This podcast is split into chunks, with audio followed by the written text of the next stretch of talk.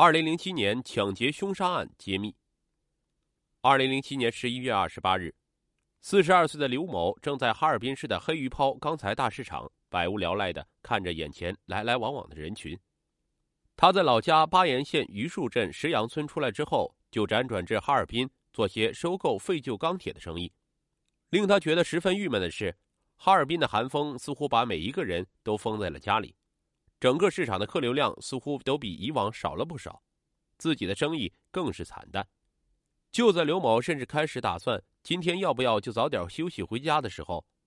一个穿着武警少校军官制服的男子走进了自己的小铺子。这名男子自称是武警某部机关基建科的干部，姓刘，说自己有一批废旧钢材急着出手，希望刘某能看着给个价。这可真新鲜，刘某心想。没想到武警部队也有着急出手、低价抛售的东西，两人很快就谈好了价格和交易时间、地点。之后，男子就离开了刘某的店铺。当天晚上七点，刘某像往常一样下班回家。为了第二天去某机关赴约交易钢材料，他特意向妻子要了九万元现金。第二天中午十二点三十分，刘某接到那位武警少校的电话，要他带着九万元现金去某某机关取货。刘某给自己的朋友吕某打了个电话，让他开车送自己过去。吕某将刘某送至长汇路某机关后，看着刘某跟着身穿武警少校制服的男子走入办公大楼。然而他在外面等了很久，都没有看到刘某或男子出来，这让他感到十分不安。吕某进入公安大楼之后，四处打听朋友刘某的行踪，万万没想到，最后竟然在机关大楼十二楼的缓台处发现了已经倒在地上、满脸是血的刘某。吕某被吓了一跳，手忙脚乱地拨打了幺幺零报警电话。黑龙江省哈尔滨市南岗分局先锋路派出所的民警接到了吕某的报案消息后，立即跟着南岗分局的刑警一起前往案发现场。经过警方对现场的勘查，得知被害人刘某死于被人用钝器击打头部，在被害人的遗体下方还有一个卡尔顿牌小型手包，手包内就是用报纸包裹的作案凶器。通过对被害者朋友吕某的询问，警方得知案发时间应该就在下午一点左右，并且根据刘某这两天的经历认定，这应该是一起犯罪分子冒充武警少校军官的恶性杀人抢劫案。犯人冒用武警军官的身份诓刘某出来，随后用现场发现的锤子将刘某杀害后，抢走他携带的九万元现金。警方通过对该机关的相关工作人员询问，以及调取大楼内所有监控录像的视频资料，得知，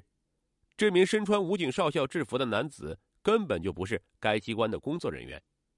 男子在中午十二点二十八分从大楼的后门进入机关内部，在卫生间里躲了将近六分钟后，先独自一人前往案发现场侦查地形，之后就坐着电梯堂而皇之的从一楼走出，将被害人刘某带了进来。中午十二点五十六分，该男子提着一个包裹从大楼一楼大厅的后门离开之后，便不知所踪。这起案件影响恶劣，犯罪分子假扮武警官兵谋财害命，这是对公安机关的一次严重挑衅。南岗公安分局立刻针对此案成立了专案组。经过专案组对所有可疑分子进行排查之后，发现了一个有重大作案嫌疑的人。这个人名叫刘仁峰。早在两千年五月份，就留下了伙同三人冒充军人，以贩卖部队剩余汽油为名，在哈尔滨市某招待所内杀害父子二人的底案。在那次凶杀案中，犯人同样冒充军警身份，将被害人骗到某部队招待所中谋财害命，和这次案件的手法如出一辙。经过报案人吕某的描述，刘仁峰的体型外貌也和本次犯案的男子非常相似。除了这两起案件外，警方还发现。二零零七年十一月四日，也就是案发前半个月的时候，南岗区红旗大街有一家四 S 店曾经遭遇过一起武警官兵伤人抢车的案件。虽然那起案件最后并没有让犯罪分子得逞，但是经过调查之后，得知这名武警官兵也是被人假扮的。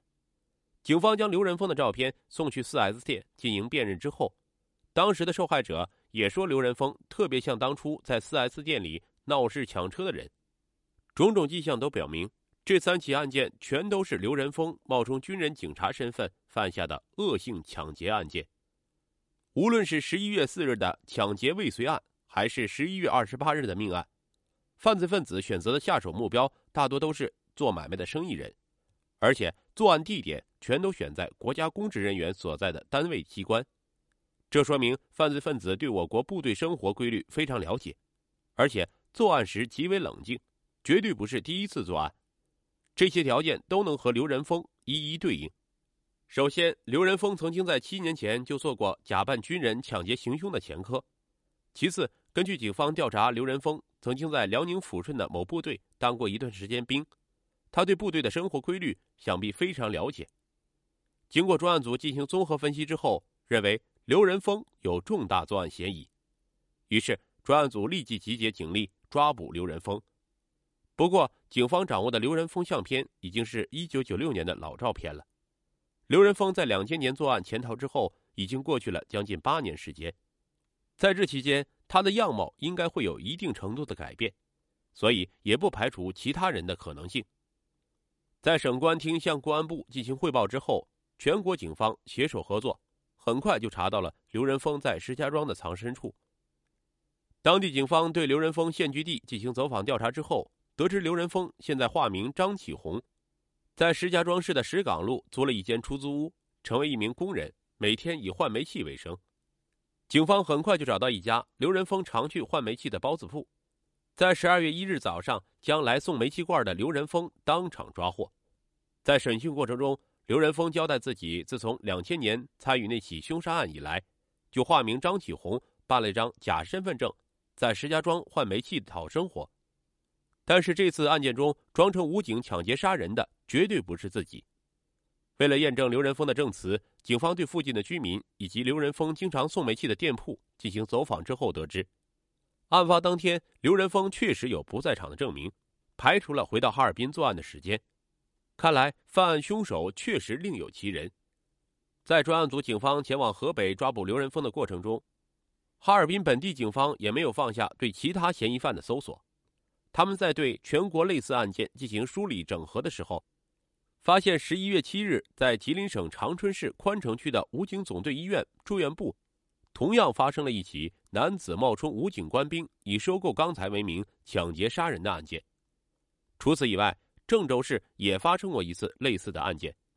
两起案件的作案手法以及犯罪嫌疑人体貌特征都与本次案件的嫌疑人非常相似。因此，南港警方针对几次案件期间从长春和郑州前往哈尔滨的人员进行了大规模的排查。就在刘仁峰落网的同一天，哈尔滨本地警方找到了另一位犯罪嫌疑人刘占玉。根据警方调查，刘占玉1986年的时候曾经在部队当过一段时间兵，之后又因为诈骗被送进监狱服刑三年，现在是一个无业游民。11月25日到11月28日期间。刘占玉一直居住在哈尔滨的某宾馆中，有充足的作案时间。十二月十一日，在郑州警方的配合下，刘占玉的居住地很快就被调查出来。专案组警方与当地民警配合，将犯罪嫌疑人刘占玉抓获，并在其出租屋内找到两套武警军官的制服。在审讯过程中，刘占玉很老实的交代了自己的犯罪事实，同时承认之前的抢劫未遂案和长春那起抢劫杀人案都是自己所为。刘占玉从第一次作案那一天就知道自己早晚会被警方抓住，只是他没有想到这一天来的这么突然，这么快。